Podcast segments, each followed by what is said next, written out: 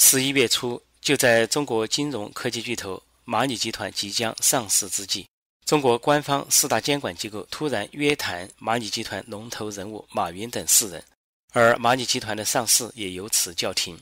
据传，马云招惹了政府，是因为他祸从口出。十月二十四日，在第二届外滩金融峰会上，马云讲话，他说：“监和管是两件事，监是看着你发展、关注你发展，管是有问题的时候才去管。”但是我们现在管的能力很强，监的能力不够。好的创新不怕监管，但是怕昨天的方式去监管。我们不能用管理火车站的办法来管机场，不能用昨天的办法来管未来。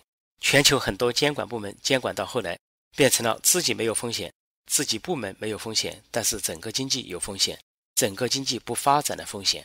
未来的比赛是创新的比赛，不仅仅是监管技能的比赛。中国金融没有系统性风险，因为没有系统。中国银行延续的还是当铺思想，而这种思想不可能支持未来三十年世界发展对金融的需求。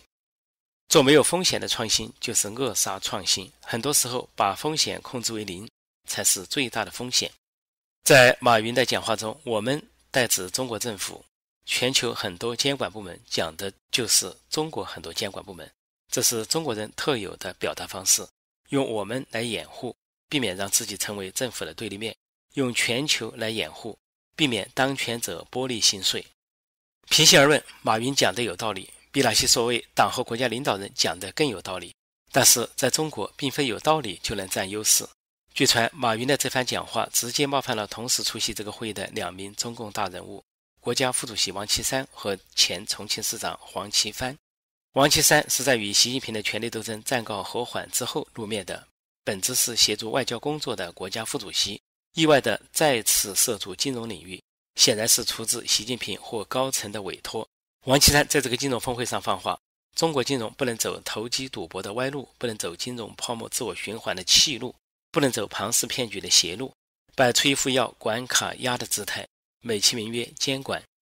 黄奇帆发言不满网贷赚得飞快，暗示要对网贷强化监管，而马云的蚂蚁金服公司在相当程度上就借助网贷。马云的讲法被国内舆论定义为硬杠王岐山，反驳黄奇帆。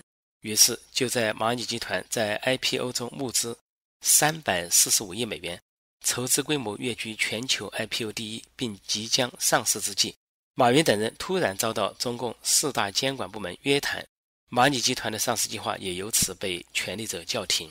马云无奈，只能表态稳妥创新，拥抱监管，被网民戏说。蚂蚁金服变成了蚂蚁金服。值得玩味的是，马云在外滩金融峰会上讲话是以联合国数字合作高级别小组共同主席的身份。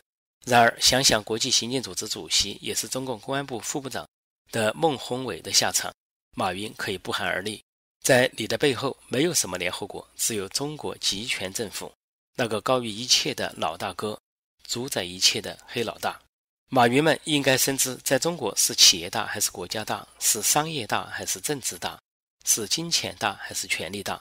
如果马云们身处美国或其他正常国家，自可天高任鸟飞，海阔凭鱼跃。可惜他们身处中国，那并不是一个正常国家。去年，马云从阿里巴巴董事局主席一职上遭当局逼退，就已经埋下各种不测的伏笔。说不正常，但蚂蚁集团的秘密。马云们的处境在中国就是正常。其实被约谈、被叫停上市，在中国还算小事；被抓捕、被即没财产，那才算摊上大事。试看那些曾经呼风唤雨、翻云覆雨的中国金融大鳄们，举凡肖建华、吴晓辉、徐翔、叶简明，风云人物今何在？早已被投入大牢，甚至于生死不明。